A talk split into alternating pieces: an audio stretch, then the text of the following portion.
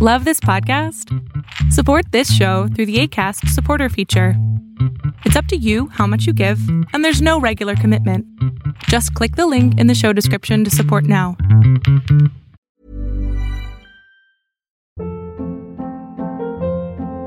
Hold up. What was that? Boring. No flavor. That was as bad as those leftovers you ate all week. Kiki Palmer here, and it's time to say hello to something fresh and guilt-free. Hello Fresh. Jazz up dinner with pecan-crusted chicken or garlic butter shrimp scampi. Now that's music to my mouth. Hello Fresh. Let's get this dinner party started. Discover all the delicious possibilities at hellofresh.com. One size fits all seems like a good idea for clothes until you try them on. Same goes for healthcare. That's why United Healthcare offers flexible, budget friendly coverage for medical, vision, dental, and more. Learn more at uh1.com.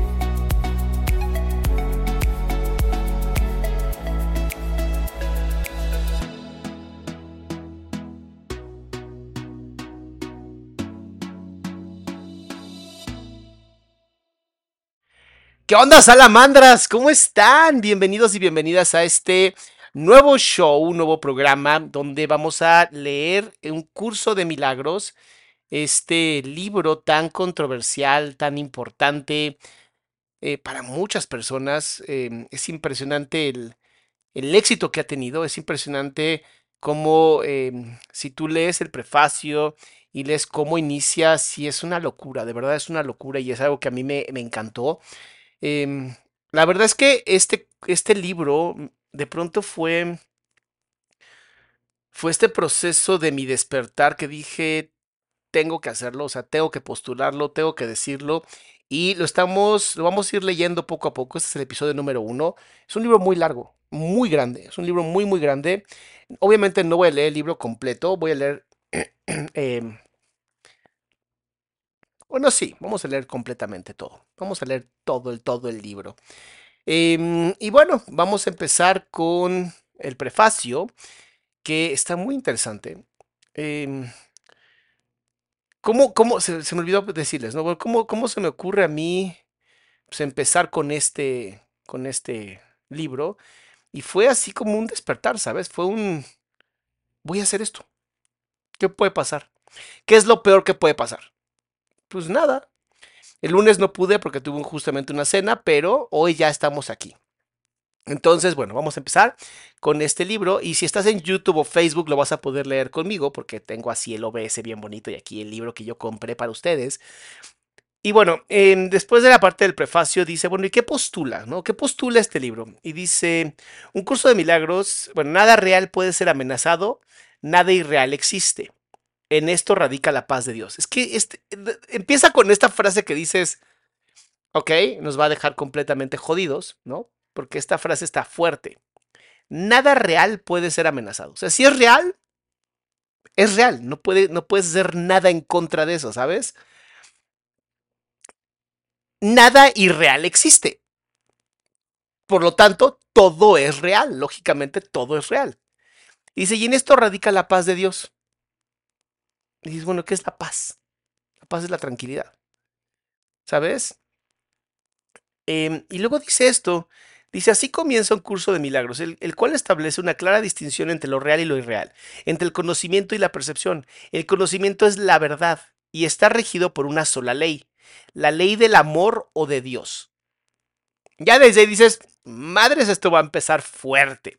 La verdad es inalterable. Cuando algo es verdad, es verdad. Le des las vueltas que quieras, gires, hagas, no importa. Si es verdad, es real. Así funciona este curso.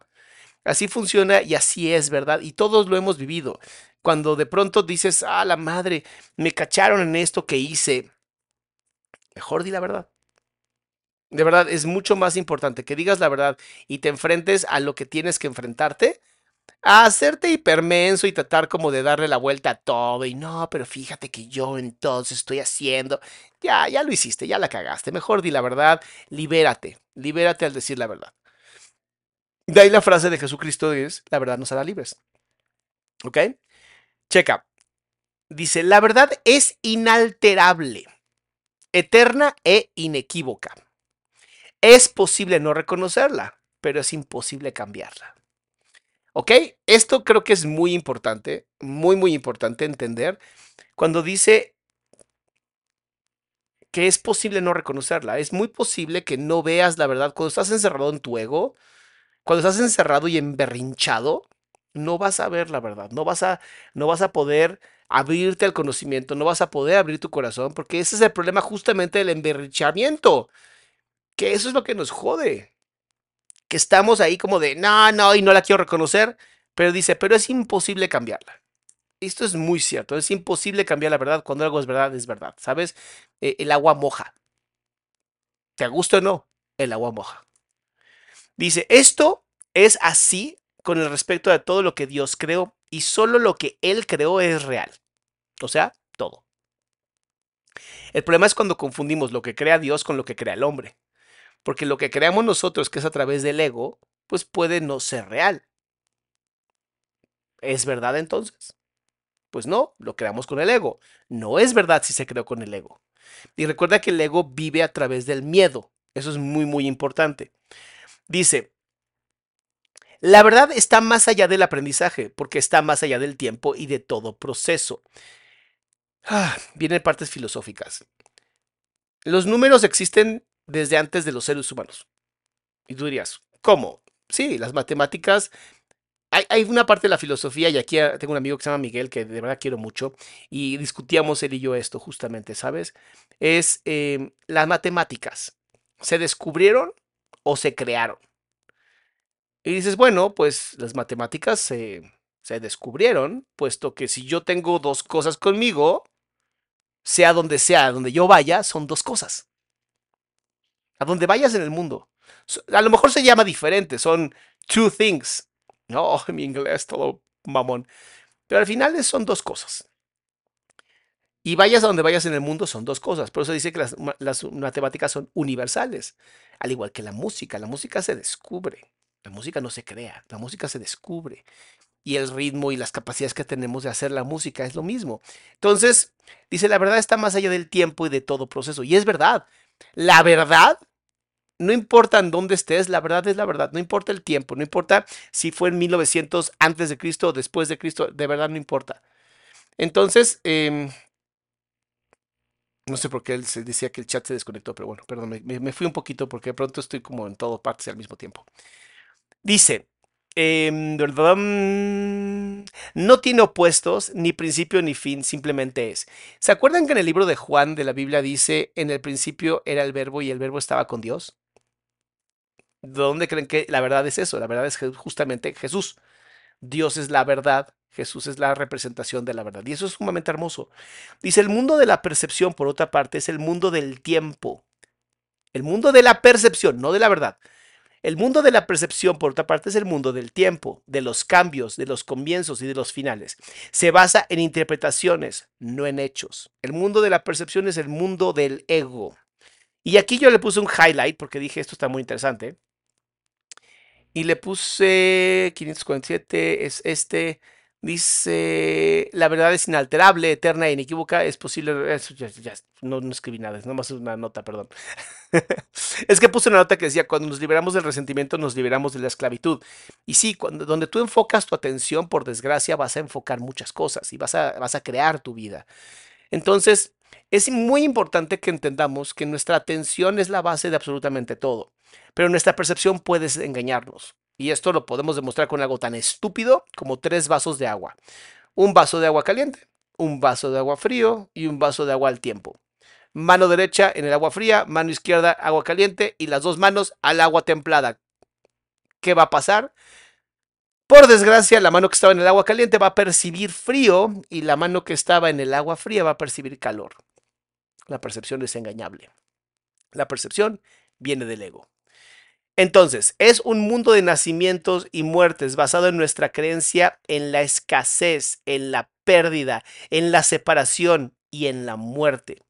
O sea, la percepción está basada justamente en lo que el ego es. El ego es miedo, el ego es pérdida, el ego es escasez, el ego es lo que hace que nos separemos nosotros los seres humanos pensando que yo soy muy importante, soy el más importante de este mundo, como si fueras un bebé de tres años, ¿sabes? Y es lo que nos ha separado. Y por desgracia esa separación que hemos vivido uh, por culpa del ego, que todos tenemos uno, pues es justamente lo que ha hecho que parezcamos cáncer en la Tierra y no seres humanos, no un cuerpo vivo. De ahí que me encanta la idea de que el cuerpo de Cristo somos todos los cristianos, ¿no? Creamos un cuerpo hermoso, creamos un cuerpo sano. Entonces, es muy, muy importante que vayamos entendiendo cómo el curso de milagros tiene muchísimo que ver con el cristianismo y con la libertad que ofrece el cristianismo. Y recuerda que este no es una, una forma mía de convertir a las personas y, como decían, a, discípulos, si a ti no te gusta, quita la idea de Cristo, quita la idea de Dios y nada más enfócate en lo que puedes aprender. Abre tu mente. Es muy, muy bonito abrir la mente, pero pues sí va a haber mucho de Biblia, honestamente. Entonces, ¿para qué les miento, no? Dice, es un mundo que aprendemos en vez de algo que nos da. Es selectivo en cuanto al énfasis perceptual, inestable en su modo de operar e inexacto en sus interpretaciones. Si yo tengo una idea de cómo es el mundo y tú tienes otra idea de cómo es el mundo, no vamos a aprender. ¿Sabes? No vamos a poder, porque es la percepción, no es la verdad. Y eso es bien, bien, bien importante. Entonces, esto es como la introducción que yo tenía aquí. Tiene algunas cosas que, me gusta, que yo subrayé antes para que podamos hablar muy bonito. Dice, lo que la percepción ve y oye parece real porque solo admite en la conciencia aquello que concuerda con los deseos del perceptor. Esta parte, nada más, esta zona, mira, lo que la percepción ve, oye o siente, ¿no? porque la percepción son los sentidos, parece real, porque solo admite en la conciencia aquello que concuerda con los deseos del, del perceptor. El problema de la, conciencia y por lo tanto no de la conciencia, de la percepción y por lo tanto no podemos confiar en ella, justamente radica es el creemos que lo que observamos, percibimos es aquello que existe, sin darnos cuenta que somos nosotros eligiendo a través de un sesgo cognitivo de aceptación lo que realmente queremos ver. Por eso cuando dices, me voy a comprar un coche rojo y de pronto te empiezas a encontrar un montón de coches rojos por todas partes, dices, ¿qué pasó? Se llama sesgo cognitivo de confirmación. Solamente estás tratando de confirmar lo que tú ya sabes. Entonces, ¿cómo podemos aprender que lo que estamos percibiendo es real o que lo que estamos percibiendo no es real? La realidad es que para eso necesitas un tercero. Para eso se requiere la otra persona, se requiere el constante debate, el cambio, la forma tan hermosa que es poder aprender de otros seres humanos que también viven su experiencia perceptual y en donde posiblemente se unan varias percepciones, se forme la realidad. A veces el problema es que la realidad la formamos con percepciones bastante erróneas, pero que queremos. Dice, esto da lugar a un mundo de ilusiones, mundo que es necesario defender. Ah, no sé qué dice. Mundo que es necesario defender sin descanso, precisamente porque no es real. Cuando tú tienes que defender algo a más no poder, cuando tienes que defender la, la verdad, no estás verdaderamente defendiendo algo, estás defendiendo tu percepción de la realidad. Porque si yo digo que el agua moja, ¿por qué tendría que defenderlo? O sea, ¿no crees que el agua moja? Métete al agua y dime si no moja, listo. O sea, rómpete tu madre. ¿Sabes? Y eso es lo que me gusta justamente de este curso, que nos va enseñando poco a poco todo este proceso en donde lo que es verdad es verdad y no te jodas, no trates de defender lo que no es indefendible. Nos vamos aquí abajo donde dice, el objetivo del Espíritu Santo es ayudarnos a escapar del mundo de los sueños, o sea, a despertar, ¿no? Enseñándonos cómo cambiar nuestra manera de pensar y cómo corregir nuestros errores. El perdón, esto es muy importante, el perdón es el recurso de aprendizaje excelso que el Espíritu Santo utiliza para llevar a cabo ese cambio en nuestra manera de pensar. El curso, no obstante, ofrece una propia definición de lo que en realidad es el perdón, así como también de lo que es este mundo. Para poder ir entendiendo cómo se escribe el, libro de un mundo, el, un curso de milagros, justamente tenemos que abrir nuestra mente a la capacidad de decir, posiblemente la vida que he llevado no es la mejor forma, no es la mejor vida, y eso está bien y me perdono. Me perdono porque estaba yo equivocado y ahora estoy aprendiendo lo que es verdad. No pasa nada. No va a explotar tu cerebro si piensas que te equivocaste. No vas a ser menos ser humano por haberte equivocado. Es más, te abres a una gran posibilidad de ser mucho más de lo que eres hoy. El mundo que vemos refleja simplemente nuestro marco de referencia interno, o sea, lo que tú crees que es el mundo, lo vas a ver afuera. Si en tu vida tú te despiertas todos los días pensando, es que todos los hombres son asquerosos, ¿qué crees que te vas a encontrar? ¿Qué crees que vas a encontrar constantemente? Hombres asquerosos. Porque es justamente lo que tú quieres como el referencia. Si tú crees que el mundo es escaso, que no hay suficiente para todos y todas, obviamente vas a vivir en un mundo escaso. Porque lo estás creando. Porque justamente lo estás creando. Y ese es el problema. Dice, eh, um, las ideas predominantes de los deseos y las emociones que albergamos nuestras mentes. La proyección da lugar a la percepción, o sea, lo que yo creo que es el mundo va a ser lo que perciba. Primero miramos en nuestro interior y decidimos qué clase de mundo queremos ver. Así es como empieza este desmadre.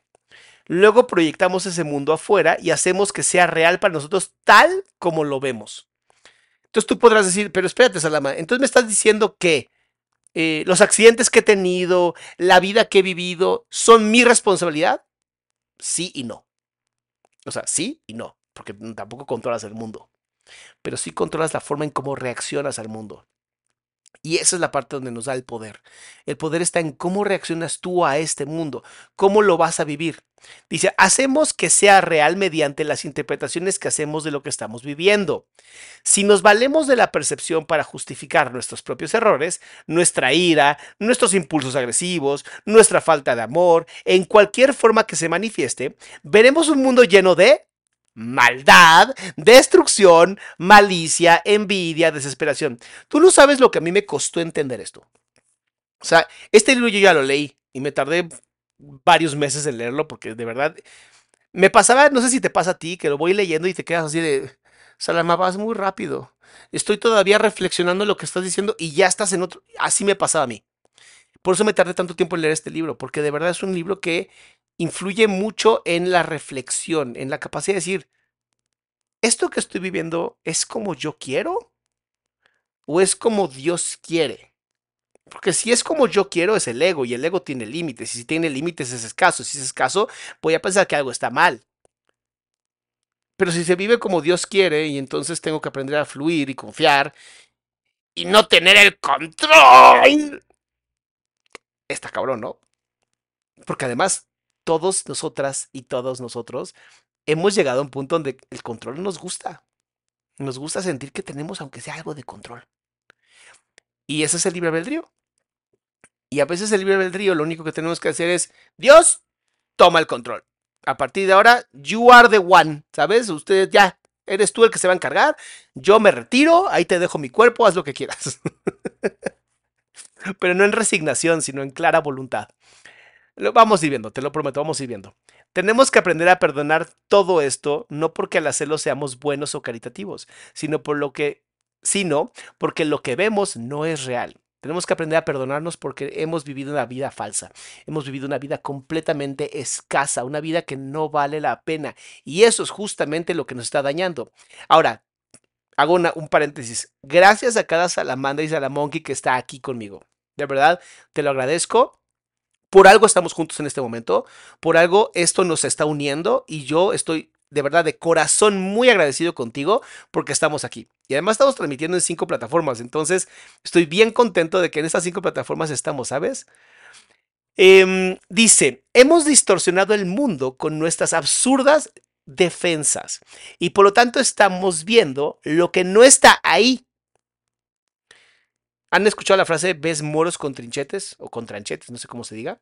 Era una frase que se usaba justamente en España cuando los moros eran, estaba la guerra de los moros, los cristeros, todo este desmadre. No, cristeros es México.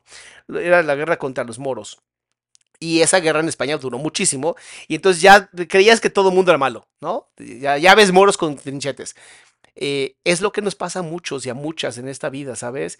Y es bien gacho vivir así, es horrible vivir de esa manera, donde todo el tiempo tienes que estar defendiéndote, todo el tiempo tienes que estar mendigando amor. ¿Por qué? ¿Por qué tienes que mendigar amor? No vale la pena, de verdad no vale la pena. Dice, hemos distorsionado el mundo con nuestras absurdas defensas y por lo tanto estamos viviendo lo que no está ahí. A medida que aprendemos a reconocer nuestros errores de percepción, aprenderemos también a pasarlos por alto, es decir, perdonarlos. Cuando me doy cuenta de esto, cuando me doy cuenta que estoy viviendo en el mundo que no quiero vivir, puedo perdonarme por haber, por haber creído que eso era real. Y no es este perdón de rodillas de, ah, pobre de mí, no, es, hey, me perdono, la cagué, así es la vida, soy humano. Dice, al mismo tiempo nos perdonamos al mirar más allá de los conceptos distorsionados que tenemos de nosotros mismos y ver que el ser que Dios creó en nosotros como nosotros. Esto, es, esto quiero detenerme en esta parte. Hay una frase que a mí me encantó que dice, Dios te amó antes de que nacieras. Y si te pones a pensar en el amor de madre, si eres mamá o eres papá, tú y querías, ¿no? Querías hacerlo porque eso es muy importante, y querías ser mamá y papá, y te diste cuenta que estabas embarazado o embarazada. Pendejo, perdón, perdón. Se me fue el pedo, perdón. Cuando te diste cuenta que estabas embarazada, o tú como hombre te diste cuenta que tu mujer estaba embarazada, perdón, es que se me fue muy cabrón, se me fue, lo siento. En ese momento había amor a ese ser. Pero Dios ya sabía que tú ibas a existir. Ya sabía, ¿sabes? Y eso es hermoso. Saber que ya sabía que ibas a ser perfecto. Ya te amaba antes de que tu mamá lo supiera. Antes de que tu papá lo supiera. Dios ya te amaba. Y cuando me di cuenta de esto, mi, mi mundo cambió. Mi mundo cambió bastante, ¿sabes?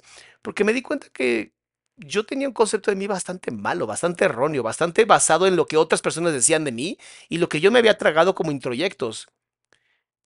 Y que hay gente, y, yo me incluyo, había, eh, habemos personas que a veces no nos sentimos dignos del amor, que a veces no nos sentimos dignos de ser amados o de poder amar. Y es una mentira, es una terrible mentira que nos hemos tragado estúpidamente todos los seres humanos que estamos en esta tierra, todos ustedes que están aquí conmigo en este momento, somos dignos de ser amados y Dios ya nos amó. Y ya nos ama. Y como para Dios no hay tiempo, nos ama, nos amará y nos está amando. Porque no hay tiempo. El tiempo no existe, es una percepción nuestra. Y el pecado se define como una falta de amor. Esto vamos a ver en el, capítulo 1.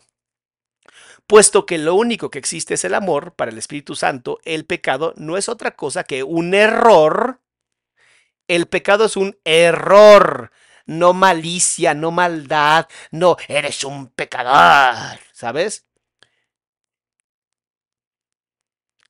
Dice, el, para el Espíritu Santo el pecado no es otra cosa que un error que necesita corrección. Entonces, si eres una persona sumamente pecaminosa, eres una persona pecaminosa, no te preocupes, es solamente un error y se puede resolver. Para eso Dios creó al Espíritu Santo, creó a Jesucristo para ayudarnos a nosotros a decir, ok, la estás cagando bien culero, no te preocupes, nosotros te ayudamos. es como la goma de borrar. Dice, ¿dónde me quedé? Aquí.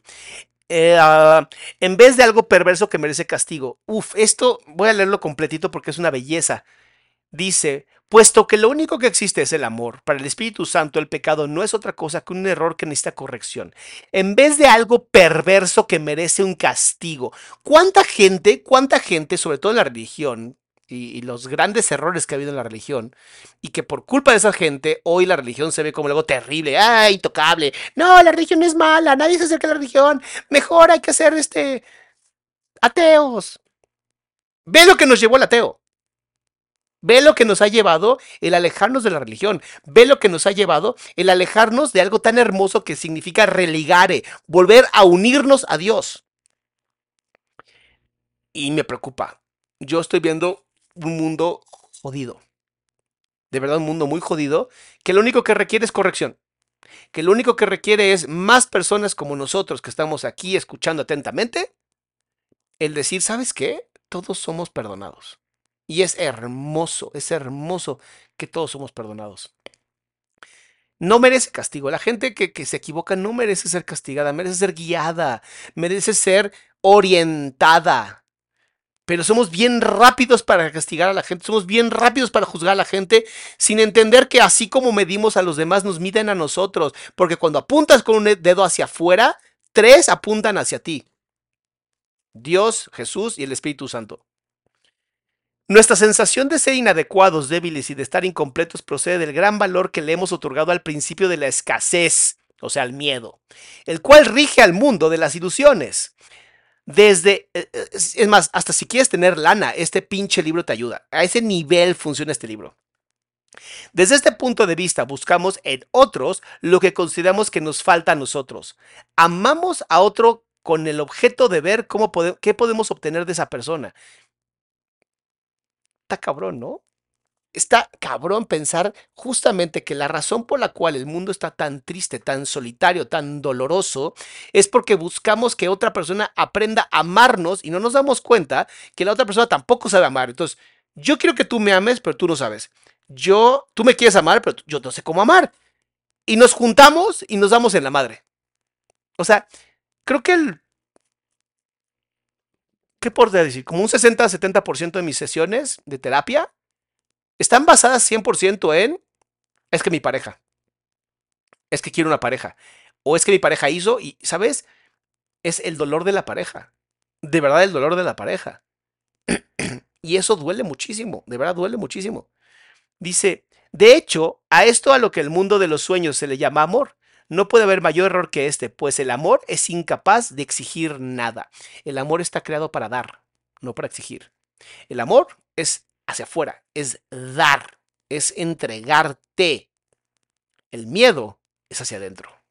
tengo miedo, me detengo, me alejo, ¿sabes? Dice, solo las mentes pueden unirse realmente y lo que Dios ha unido, ningún hombre lo puede desunir. Esto es verdad, incluso lo dijo Jesús cuando hablaba del amor en la pareja. Dice, el ser que Dios creó no necesita nada, está eternamente a salvo y es eternamente íntegro, amado y amoroso. Busca compartir en vez de obtener, extender en vez de proyectar, no tiene necesidad de ninguna clase y solo busca unirse a otros que, como él, son conscientes de su propia abundancia.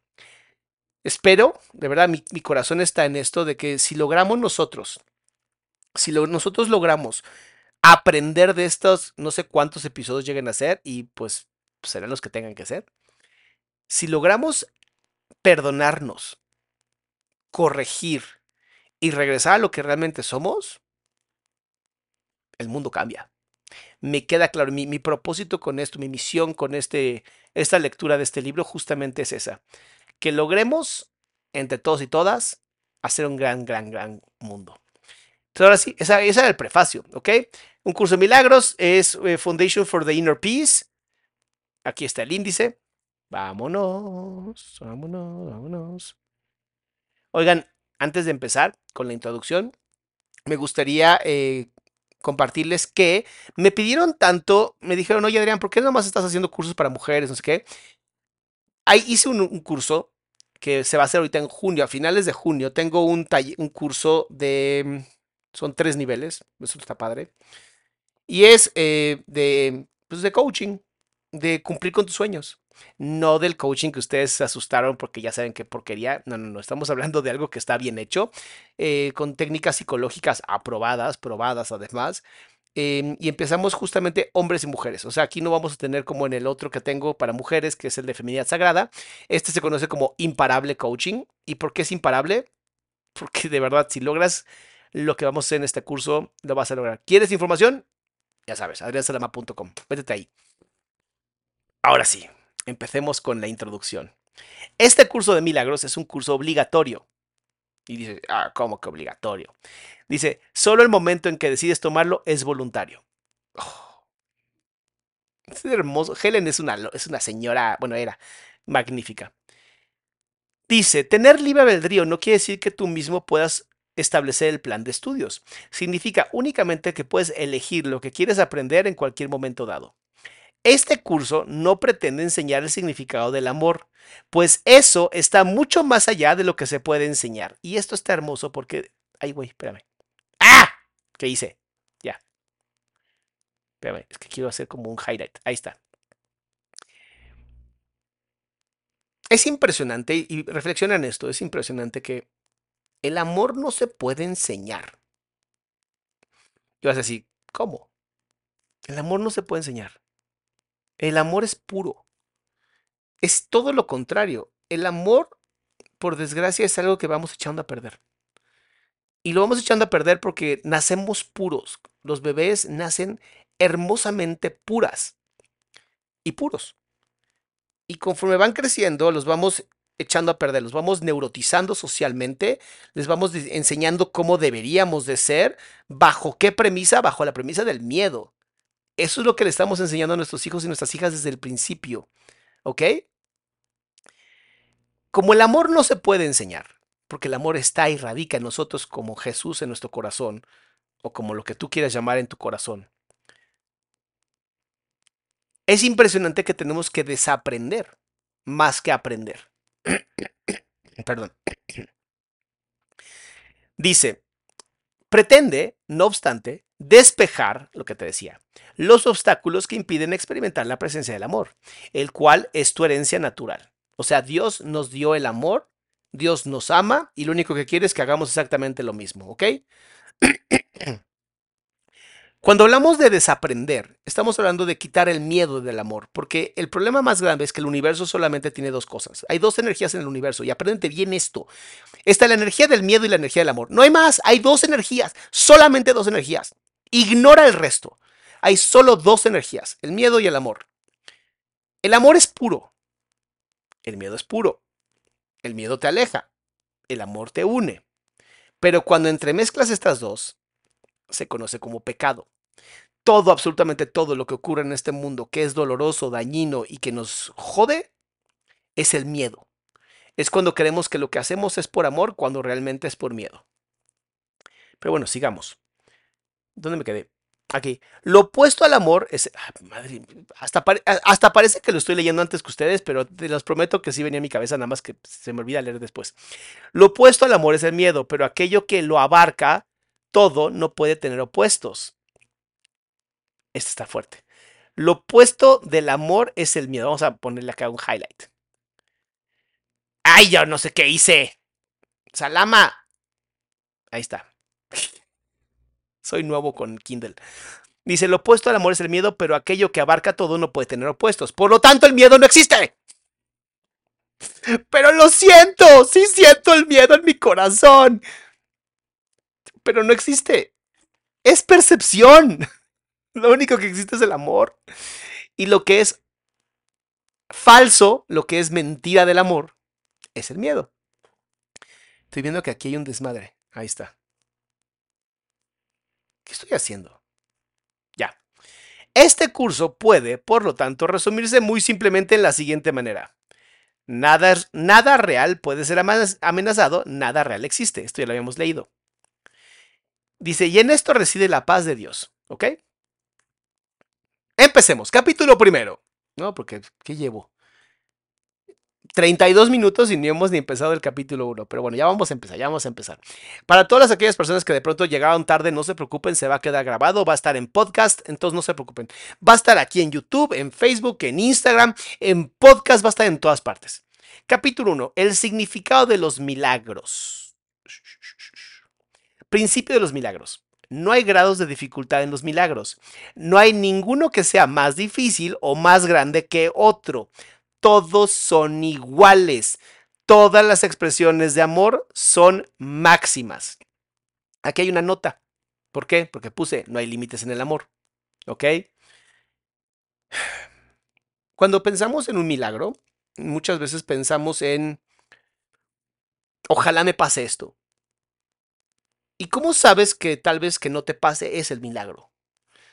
Para muchas personas que hemos estado en contacto con Dios, de pronto, y muchas personas que son muy, muy creyentes, de pronto el darse cuenta que hay un silencio eterno que no, ¿sabes? Sientes como que te abandonó Dios o que no hay una respuesta de Dios, se toma como un, es que ya me abandonó, o sea, algo la cagué y me está castigando. Y la realidad es que el que no te conteste es una respuesta. El silencio es una respuesta.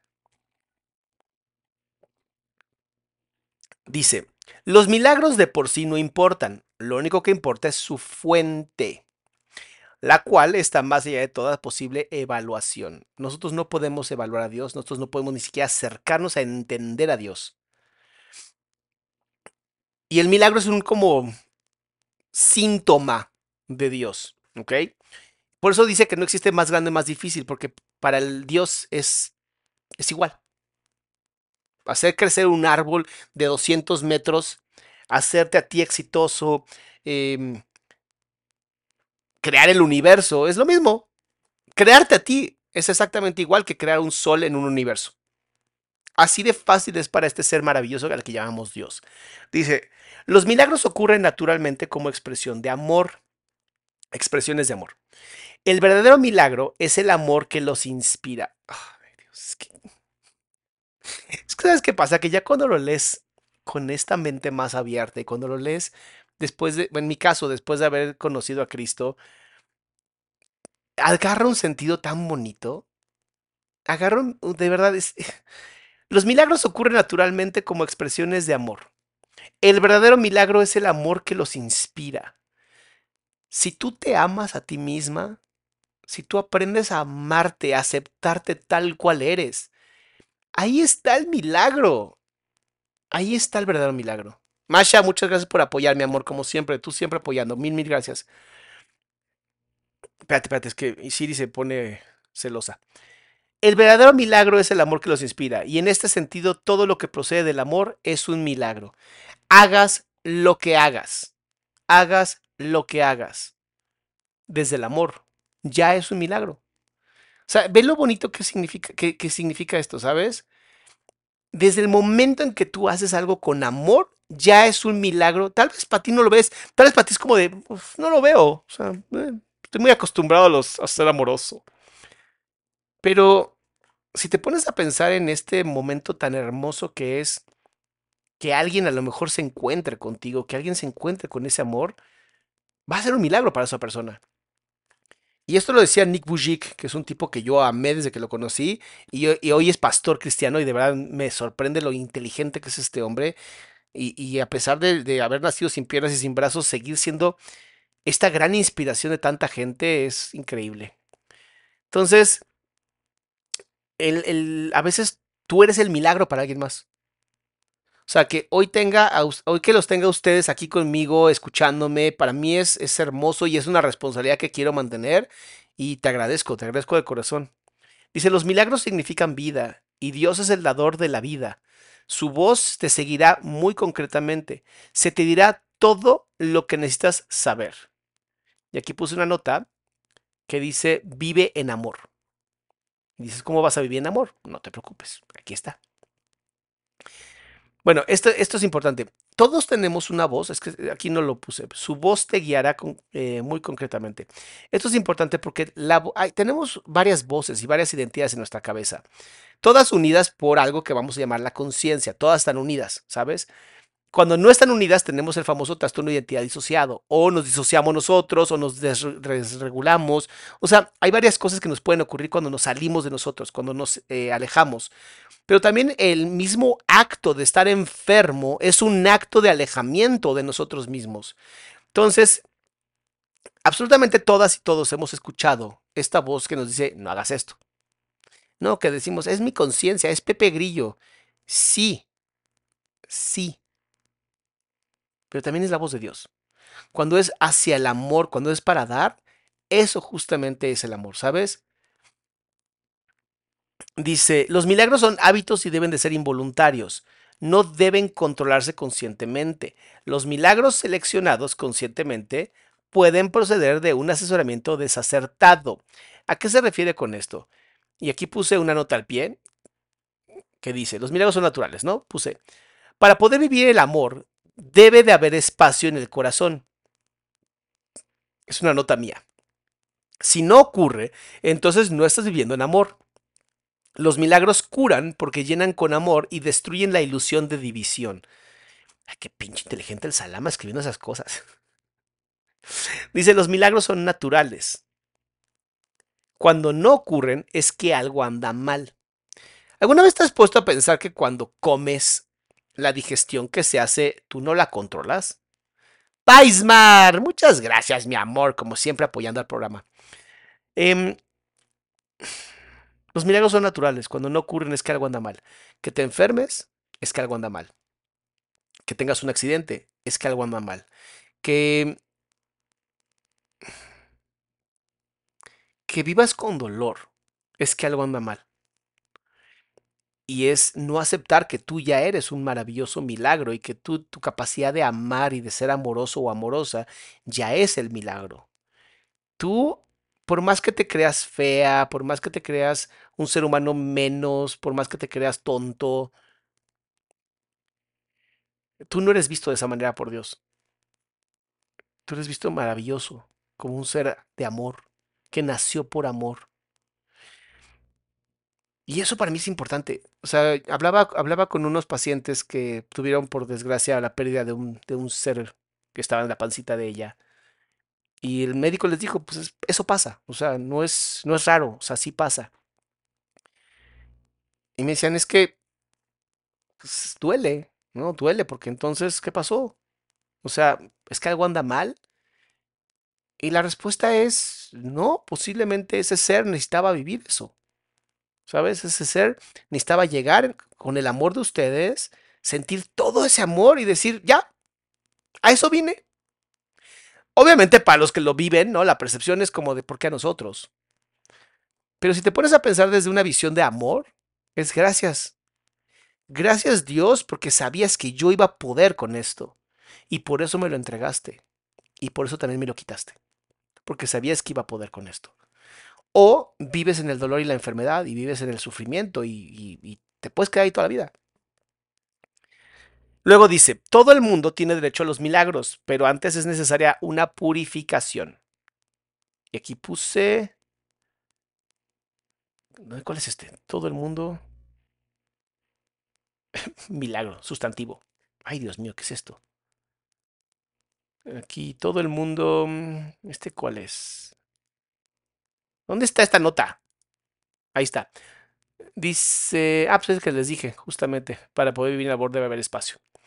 Dice: Los milagros curan porque suplen una falta. O sea, donde tú crees que hay una falta, donde crees que hay menos, donde hay escasez, entra el amor y rellena completamente. Los los obran aquellos que temporalmente tienen más para aquellos que temporalmente tienen menos. Los milagros son una especie de intercambio. Como toda expresión de amor, que el auténtico sentido de la palabra es siempre milagrosa, dicho intercambio invierte las leyes físicas. Brindan más amor tanto al que da como al que recibe. Y por eso habla de que invierte las leyes físicas. Porque normalmente cuando creemos en, las leyes físicas decimos, bueno, si yo doy, yo me quedo sin algo. En el amor no. En el amor mientras más das, más tienes. Sí se invierte una ley física. Ay, Dios santísimo, ¿por qué no me permites hacer esto? ¿Qué está pasando? Ya. Cuando se obran milagros con vistas a hacer de ellos un espectáculo para atraer creyentes, es que no se ha comprendido su propósito. Y aquí puse una nota que dice, obra en silencio, obra solo con Dios.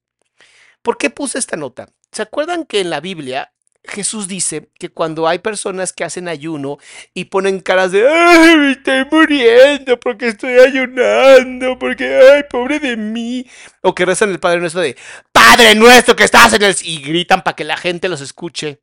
Jesús decía, ellos ya tuvieron su premio, ¿eh? Ellos ya tuvieron su premio. ¿Qué nos dice Helen? Cuando se obran milagros con vistas de hacer un ellos un espectáculo para tres creyentes, es que no se ha comprendido su propósito. Es que lo está haciendo desde el miedo. O sea, imagínate que yo me pusiera a pensar, ay, nada más hay 300 personas escuchando esto. Ay, pobre de mí. No es, no es como cuando hablo de asesinos, ¿verdad? Cabrones que les mama a los asesinos y entonces ahí están 2000 personas viendo el video. Esto no lo estoy haciendo para atraer gente, lo estoy haciendo porque algo en mí necesita leer este libro y dije, ¿por qué no hacerlo en vivo? ¿No? Porque si algo en mí necesita leer este libro y ustedes están aquí es porque también lo necesitan. Y por lo tanto, gracias. La oración es el vehículo de los milagros. Es el medio de comunicación entre lo creado y el creador. O sea, la oración es lo que nos une con Dios. ¿Ok? Por eso hacemos esto con las manos. Nos unimos, entremezclamos y nos unimos. Esta es la razón por la cual hacemos esto. Dice... ¿Dónde me quedé? Por medio de la oración se recibe el amor y por medio de los milagros se expresa el amor. Uno recibe, o sea, oro y recibo amor, y el milagro es la acción del amor. No, estoy, no sé si me estoy explicando porque yo luego me estoy confundiendo a mí mismo. La oración es la manera como recibimos, la oración es la antena y el milagro es la materialización de eso, del amor. Ay, qué bonito. El milagro es la materialización del amor. Déjenme escribir eso, perdón, es que si no se me va a olvidar.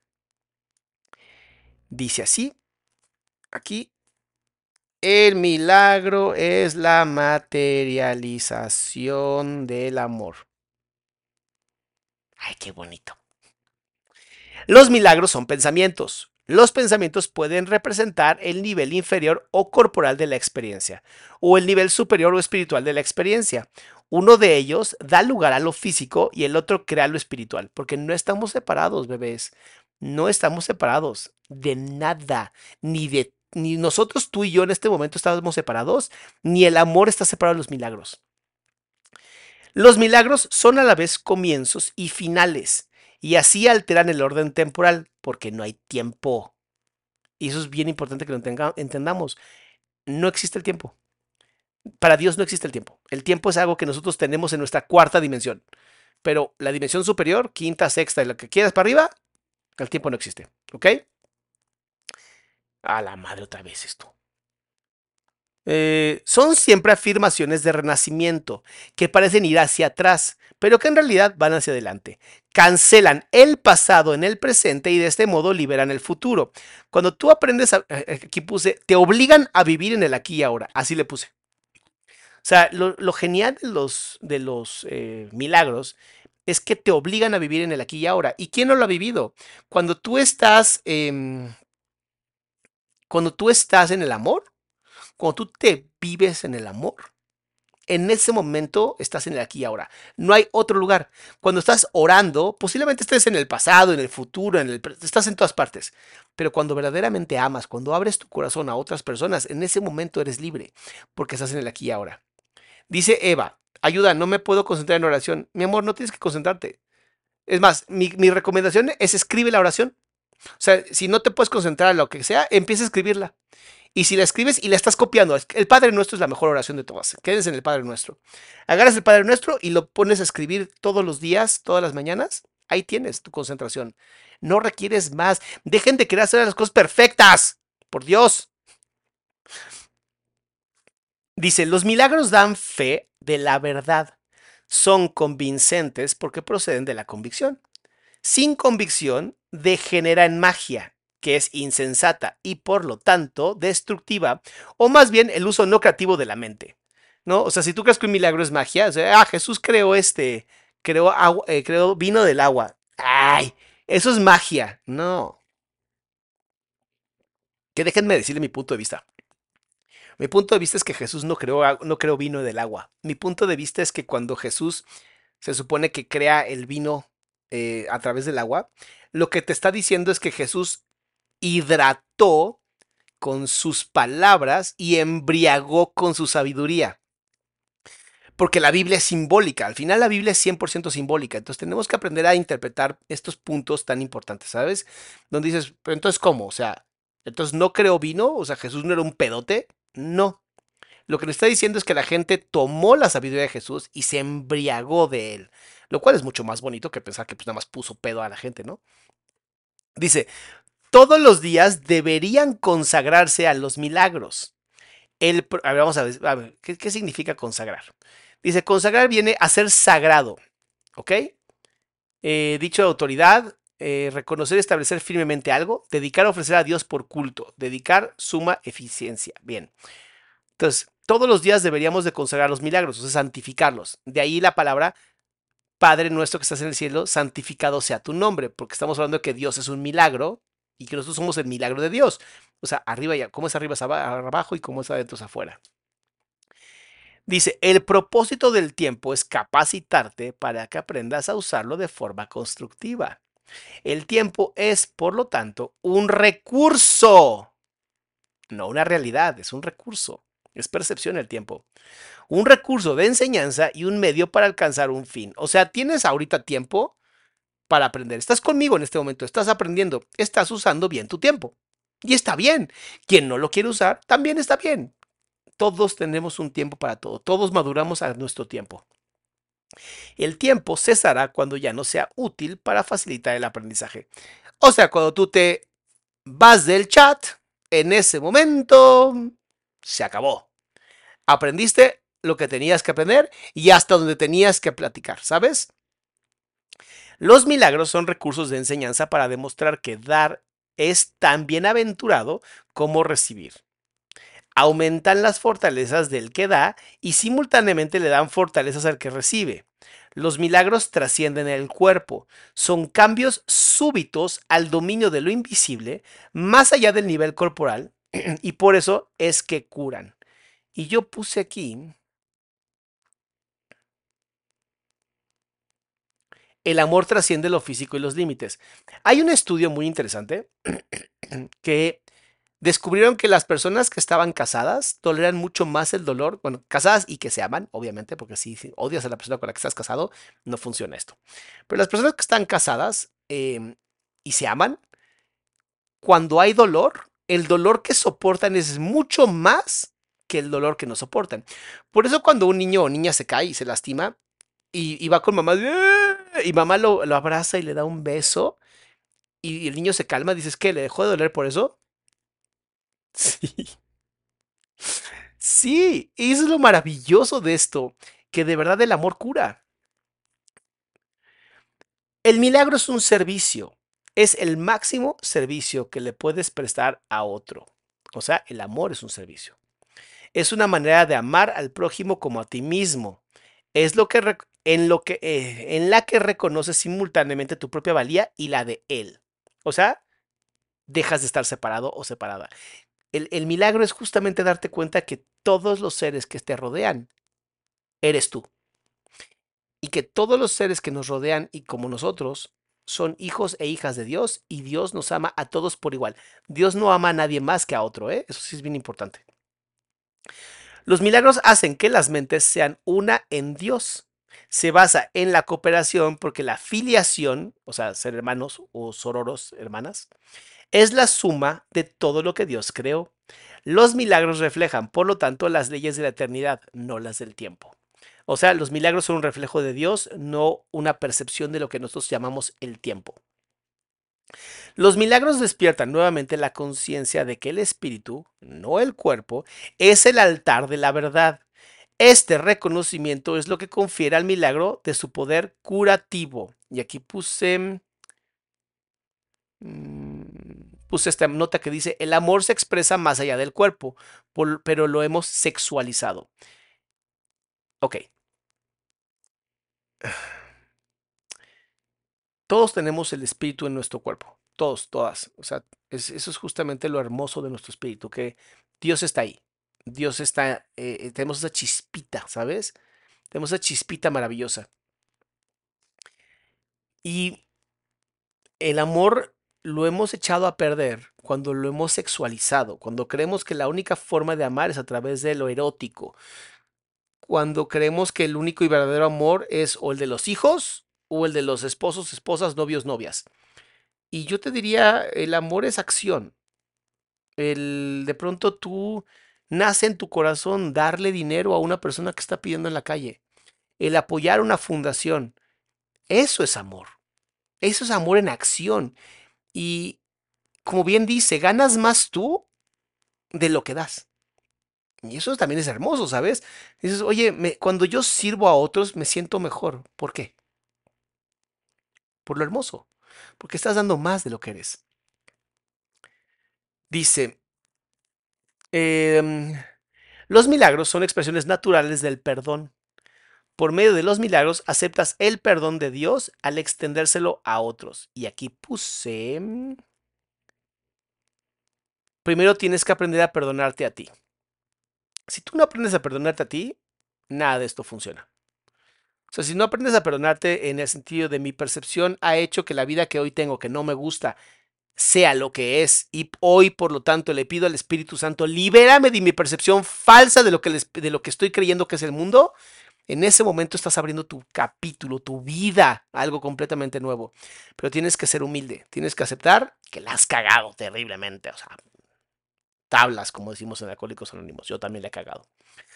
Los milagros se asocian con el miedo debido únicamente a la creencia de que la oscuridad tiene la capacidad de ocultar. Esto me encanta. La oscuridad no tiene ninguna capacidad. La oscuridad no existe. La oscuridad solamente es la ausencia de luz. El miedo no existe. Es la ausencia del amor.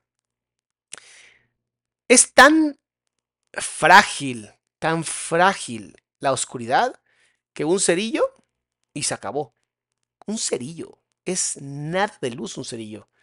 Pero date cuenta cómo cuando piensas en la oscuridad como el miedo y tú aprendes a amar, puedes acabar completamente con esto. Y por eso se cree que los milagros se asocian con el miedo. Y esto me gusta mucho porque cuando pensamos en un milagro, pensamos siempre en la escasez. ¿Sabes? Eh, un milagro que se me puede ocurrir ahorita es decir, ay, por favor, que me gane la lotería, ¿no? Sería milagroso ganarme la lotería. ¿Cuál es tu miedo? Tu miedo es que no tienes suficiente. Y tú estás pidiéndole a Dios que te llene de amor a través del dinero. Pero pues no, a Dios le vale más ese dinero porque pues, no le sirve. A nosotros sí, a él no. Dice, los milagros reorganizan la percepción y colocan todos los niveles en su debida perspectiva. Esto cura, ya que toda enfermedad es el resultado de una confusión de niveles. Creo aquí mi percepción de todo esto, o mi, lo que me dice hoy mi corazón, es que la reorganización de la percepción es justamente entender que tus siete sentidos,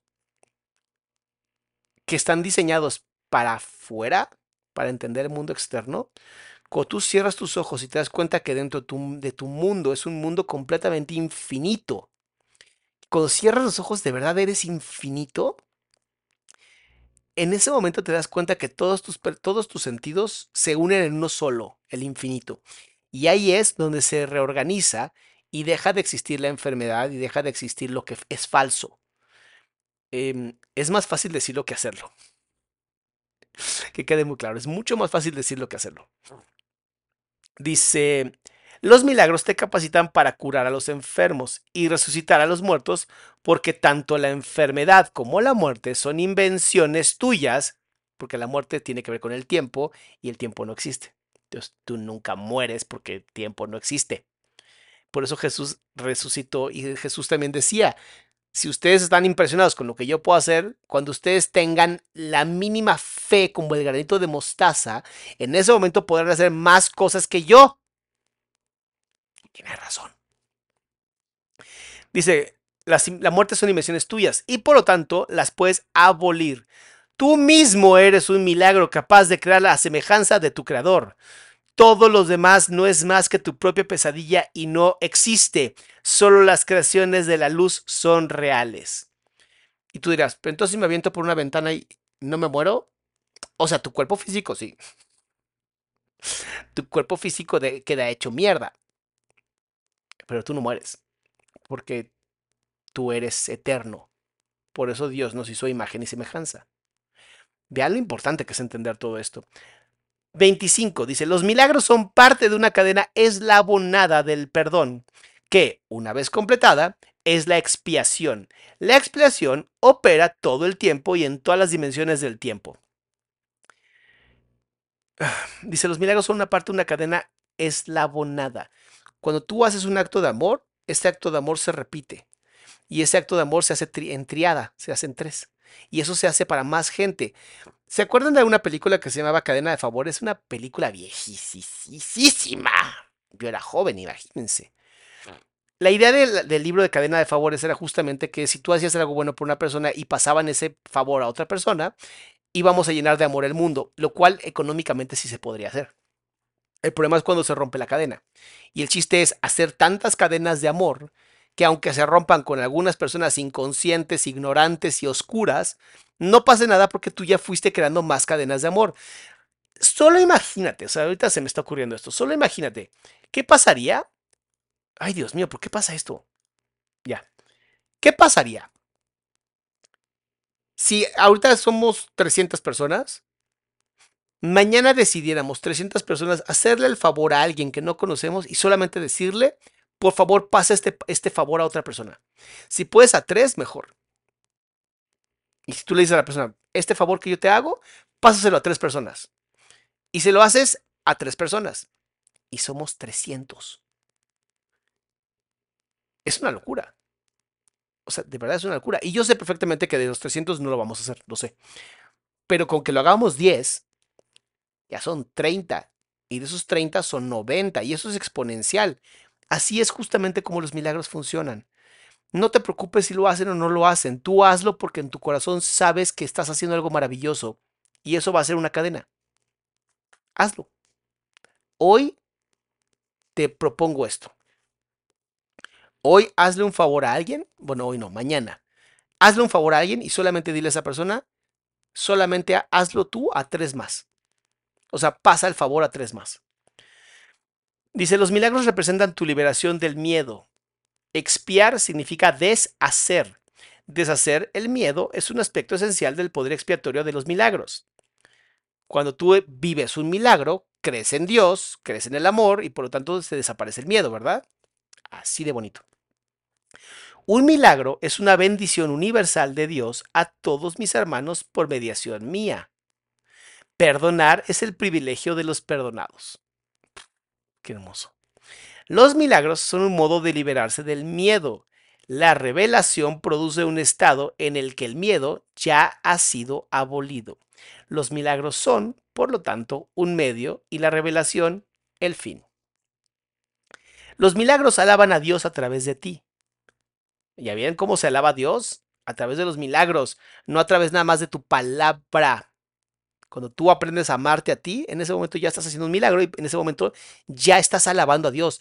Dios te creó a ti antes de que tus papás supieran de ti. es que entiendes lo magnífico que es esto que te estoy diciendo. Dios te amaba a ti, te amó a ti antes de que tus papás supieran que existías. Así de bonito es esto. Si yo aprendo a amarme, quitarme toda la mierda que me metió la sociedad, y todas esas falsas percepciones de mí. Si yo aprendo a amarme, estoy alabando a Dios en ese momento. Y no tienes que hacer nada más. Eso es todo. Alabar a Dios a través de amarte a ti mismo. Lo alaban al honrar a sus creaciones, afirmando así la perfección de las mismas.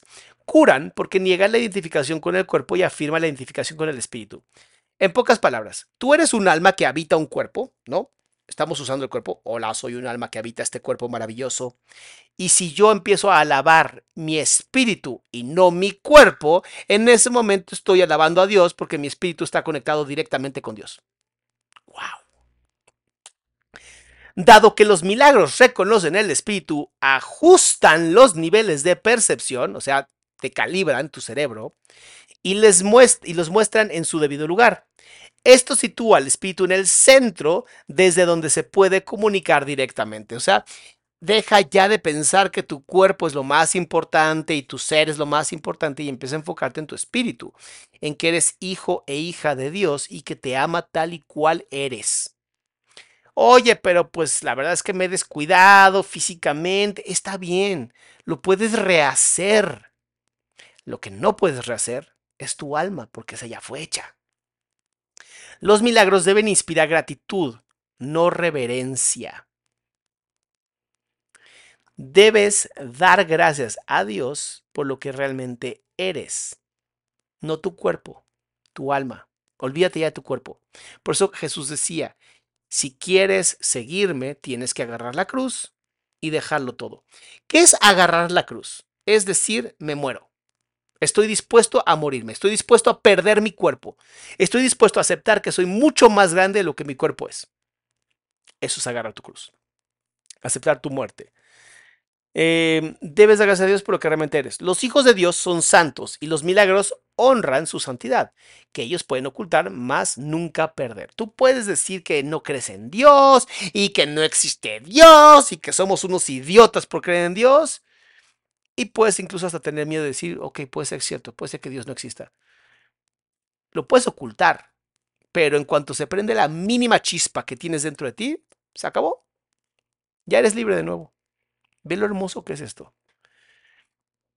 Yo inspiro todos los milagros que en realidad son intersección, intercesiones. Déjame ver qué esta palabra porque no la ubico. Dictionary. Mm, acción efecto de interceder. Ok, ya, ya entendí. Ay, Dios mío, ahí está. Interceden en favor de tu santidad y santifican tus percepciones. Al ubicarte más allá de las leyes físicas, te elevan a una esfera de orden celestial. En ese orden tú eres perfecto. ¿Se acuerdan cuando la gente dice, te vas a ir al infierno y vas a arder por la eternidad? El infierno no es otra cosa que este mundo. Y el cielo no es otra cosa que este mundo. Así de sencillo es. Y puedes decir, neta, así de sencillo es. Así de sencillo. Y aquí está. Aquí está justamente, al ubicarte más allá de las leyes físicas, te elevas a la esfera del orden celestial. Cuando se te olvida que tu cuerpo, que no sé qué, que yo estoy, bla, ya sabes todas las idiotas que decimos. Imagínate cuando dices, ¿sabes qué? Es mi cuerpo. Me encanta. Lo uso para poder dar servicio a otras personas. Lo uso para poder demostrar mi amor en este plano físico en el que me encuentro. Porque sé que mi cuerpo va a acabar, pero mi espíritu se va a mantener. Creo que Dios todo el tiempo me está mirando y voy a actuar como si Dios me viera todos los días, todo el tiempo. ¿Qué haría diferente? Madres. Cuando te sales de las leyes físicas, cuando dejas de temer a lo físico y empiezas a creer en lo espiritual, te elevas te vas al cielo. Pero cuando solamente vives de los placeres de tu cuerpo, de lo que otros piensan de ti, de las comparaciones, en ese momento estás en el infierno. Porque tú mismo, tu alma, se está bajando a lo físico, a lo material, a lo más bajo, a las ondas más bajas. Y ahí te pierdes. Y ese es el infierno estar persiguiendo todo el tiempo el dinero, persiguiendo a las mujeres, persiguiendo a los hombres, persiguiendo el amor, es un infierno. No requieres otra cosa. Ahí tienes el infierno.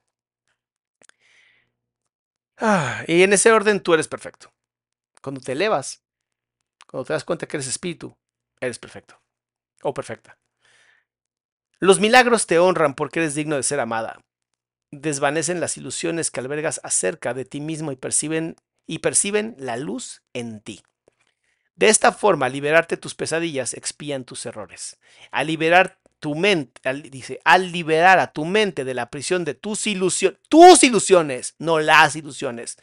Al liberar de tu mente la prisión de tus ilusiones, restauras la cordura en ti. ¿Qué es estar loco? Creer en lo que la sociedad te ha dicho. ¿Qué es estar loco? Creer en las estúpidas reglas que no nos sirven para seguir manteniéndonos persiguiendo algo que no existe. Creer que tenemos que estar separados absolutamente todos de todas, porque entonces de esa manera estamos cuidados y no es cierto. Creer que Dios no existe es justamente la enfermedad. Yo sé lo que acabo de decir.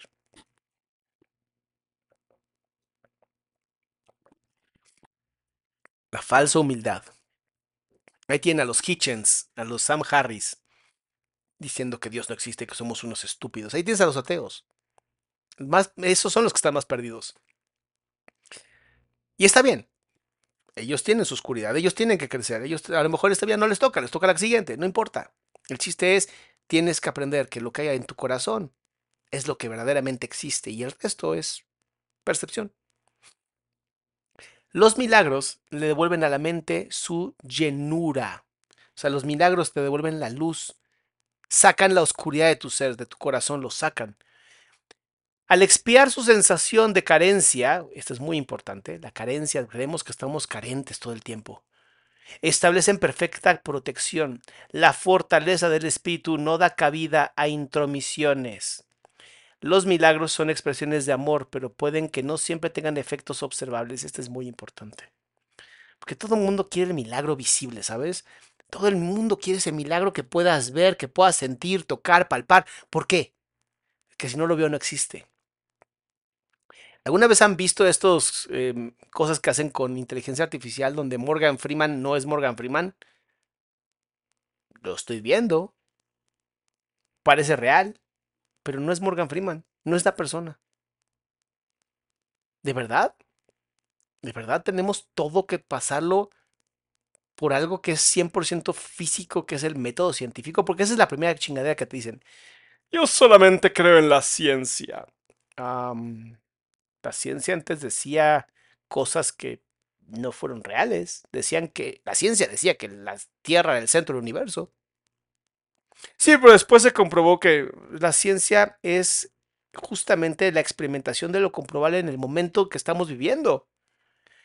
Y les tengo una mala noticia. El método científico no se puede comprobar con el método científico. Entonces ni siquiera la ciencia es la verdad absoluta.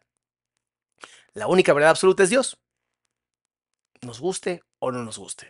Pero la iglesia hizo cosas terribles. La iglesia es un ser humano. La iglesia es, material, por Dios.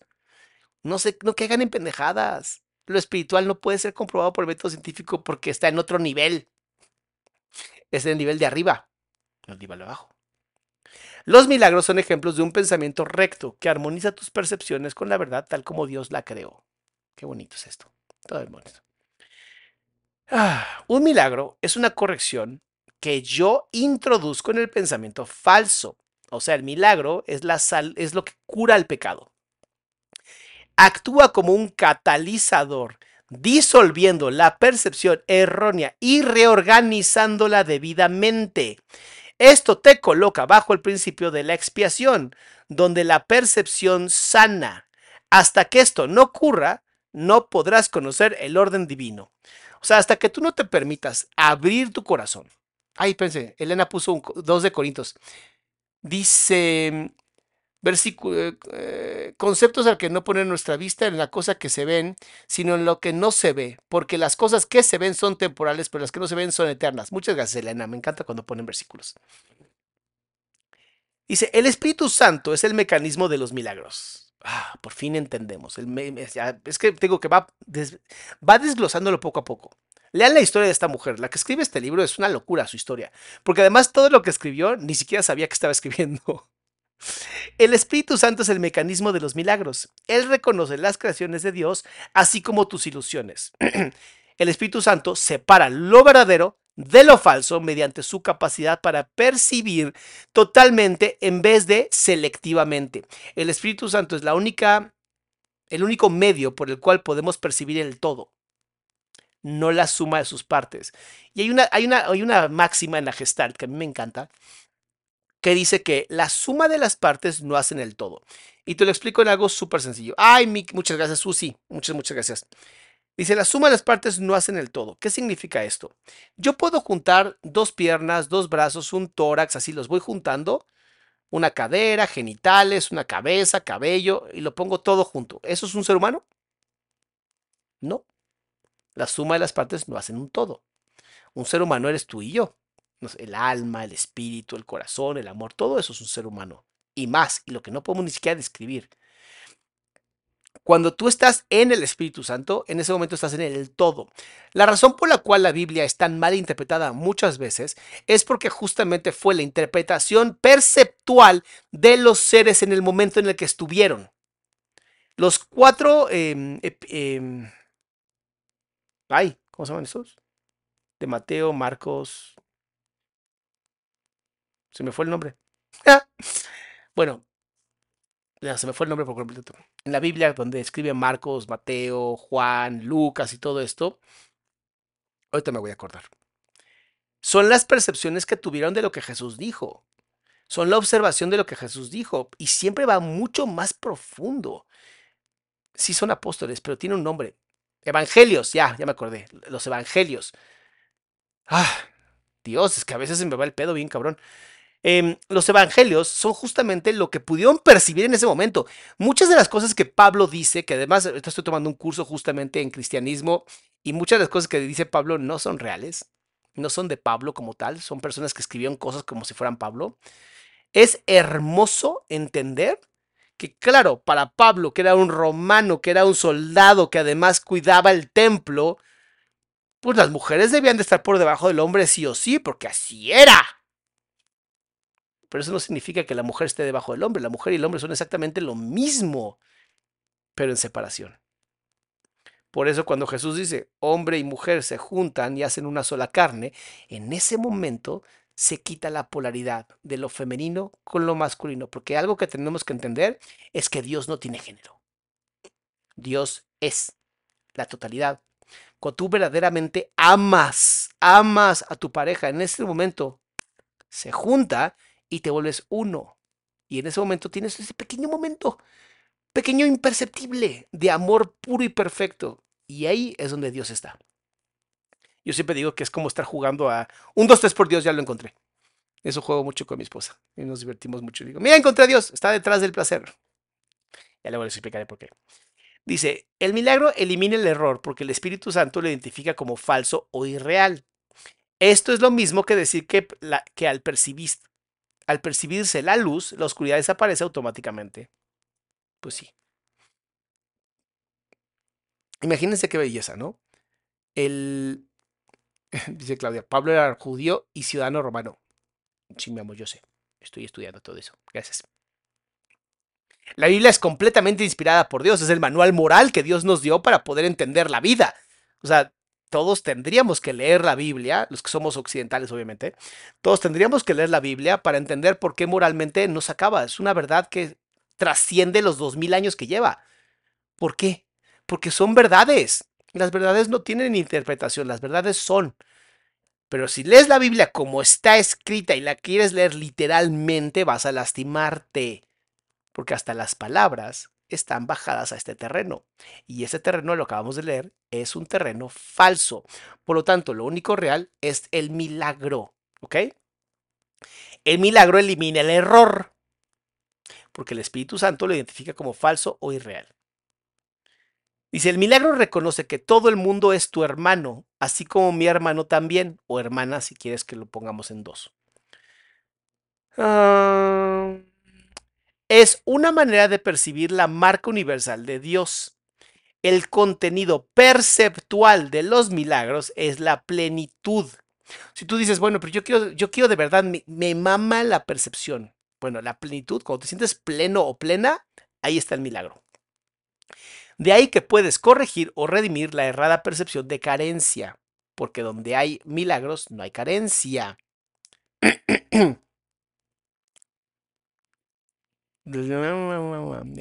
Uno de los mayores beneficios que se deriva de los milagros es su poder para liberarte de tu falso sentido de aislamiento, privación y carencia. Este me encanta uno de los mayores beneficios que se deriva de aprender, estudiar, conocer, amar,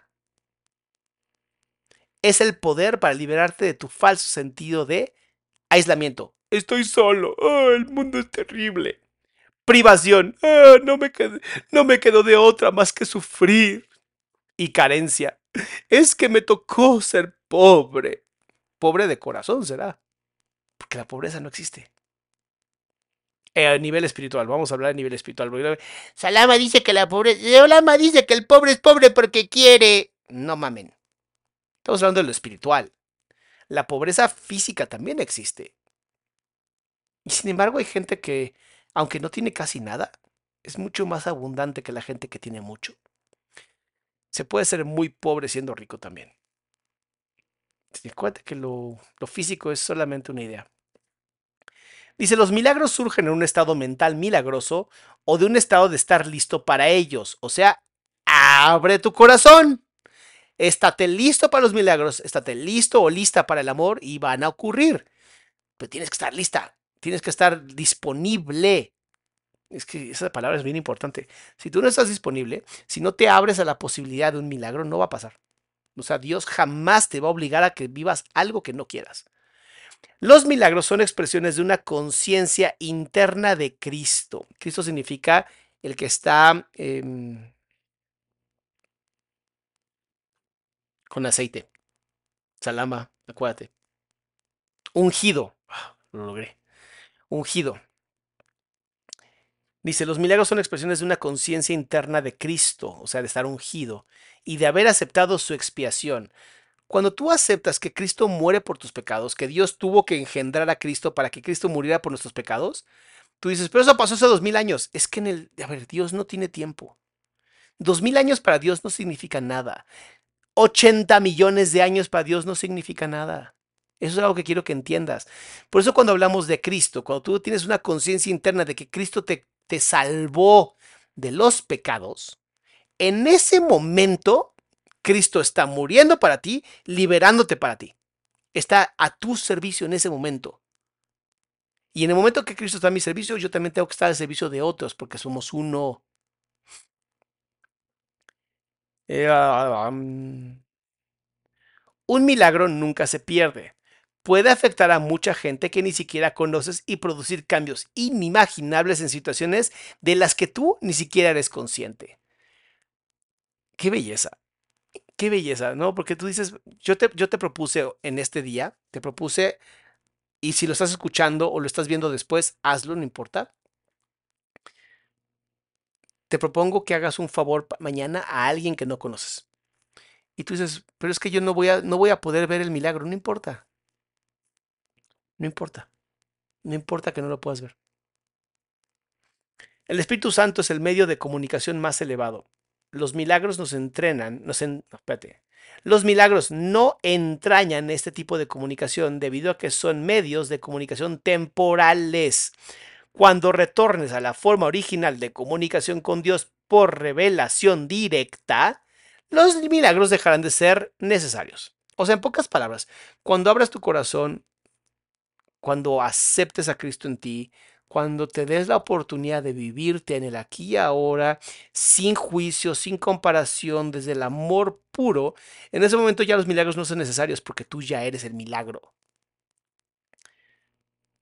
El milagro es un recurso de aprendizaje que reduce la necesidad del tiempo. Establece un intervalo temporal fuera de lo normal que no está sujeto a las leyes usuales del tiempo. En ese sentido, es intemporal. O sea, los milagros suceden todo el tiempo y están sucediendo en este momento, sucedieron ayer y van a suceder. O sea, rompen con el tiempo. Y eso me encanta porque te das cuenta que entonces son atemporales como Dios.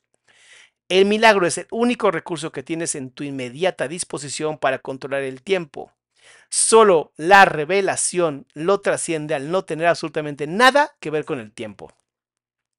Ya con estos dos acabado, ¿eh? Porque ya me estoy cansando la voz. Deme un segundo, voy a tomar. El milagro no distingue entre diferentes grados de percepción errónea. Es un recurso para sanar la percepción que es eficaz independientemente del grado o dirección del error. Es, en esto radica su verdadera imparcialidad. No importa qué tanto hayas pecado, no importa qué tan jodido o jodida estés, los milagros retornan al camino. Los milagros te ayudan a perdonar tus pecados. El milagro compara lo que tú has hecho con la creación, aceptando como cierto lo que concuerda con ella y rechazando como falso lo que no. Si no es del amor, es falso. Así de sencillo. En este momento es 11, 11, qué impresionante. Justamente el tiempo de duración de la gente ha sido 11 minutos con 11 horas, 11 minutos con 11 segundos. Interesante. No sé por qué es interesante, pero se me hace chistoso que edite ahí 11, 11. Bueno, la siguiente semana seguimos con la revelación, el tiempo y los milagros. Mis amores, yo de verdad estoy muy agradecido con ustedes, muy agradecido que me hayan aguantado por estos una hora con 22 minutos y estoy sorprendido que Instagram todavía sigue despierto. Normalmente a la hora me acababa y me cerraba. Pero si algo les quiero dejar es, mañana háganle un favor a tres personas. Así, conocidas, desconocidas, no me importa. Hagan, así, hagamos una cadena de favores. Tres favores bueno, un favor a tres personas, no uno solo a tres personas, uno a cada persona, o sea, tres favores. Y lo único que tienen que decir es, por favor, pasa este favor a alguien más. Ya sea que alguien, y, además, si de verdad lo quieres hacer, esto es impresionante y te lo prometo, te lo juro que va a pasar. Si de verdad lo quieres hacer, va a ocurrir algo maravilloso. Vas a tener la oportunidad de, de tener un favor. O sea, alguien va a llegar y te va a decir, ¿me haces un favor? Si no lo quieres hacer, no pasa nada no pasa nada. O sea, si de verdad no lo quieres hacer, no pasa nada.